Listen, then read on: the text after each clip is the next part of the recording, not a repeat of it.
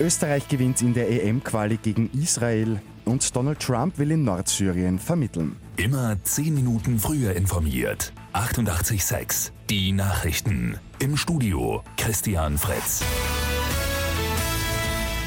Es ist ein hartes Stück Arbeit für die österreichische Fußballnationalmannschaft in der EM-Qualifikation gewesen. Am Ende gibt es im Ernst-Happel-Stadion in Wien aber ein verdientes 3 zu 1 gegen Israel. Das sieht auch einer der Torschützen Marcel Sabitzer auf ÖFB-TV so. Wir haben viel gekämpft, Mentalität zeigt nach dem Rückstand. Aber wenn man die Chancen jetzt betrachtet, glaube ich trotzdem, dass es verdient war. Israels Coach Andi Herzog stimmt dem zu. Im Endeffekt war es jetzt kein tolles Spiel, glaube ich, von beiden Seiten. Österreich hat aber trotzdem verdient gewonnen. Wermutstropfen hat es für die Österreicher aber leider auch gegeben. Mit Arnautovic, Leimer und Posch mussten gleich drei Spieler verletzt vom Feld. Die Kämpfe in Nordsyrien gehen weiter. Jetzt hat sich US-Präsident Donald Trump auch wieder ins Gespräch gebracht. Er will die USA als Vermittler zwischen der Türkei und den Kurden einsetzen. Ein US-Botschafter soll einen Waffenstillstand erreichen.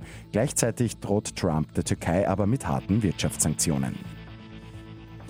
Heute wird verkündet, wer den Friedensnobelpreis erhalten wird.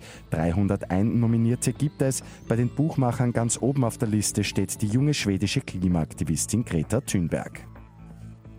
Und der Iran hat einen klitzekleinen Schritt in Richtung Gleichberechtigung gemacht. Die gute Nachricht zum Schluss. Zum ersten Mal seit knapp 40 Jahren durften Frauen ungehindert ins Fußballstadion.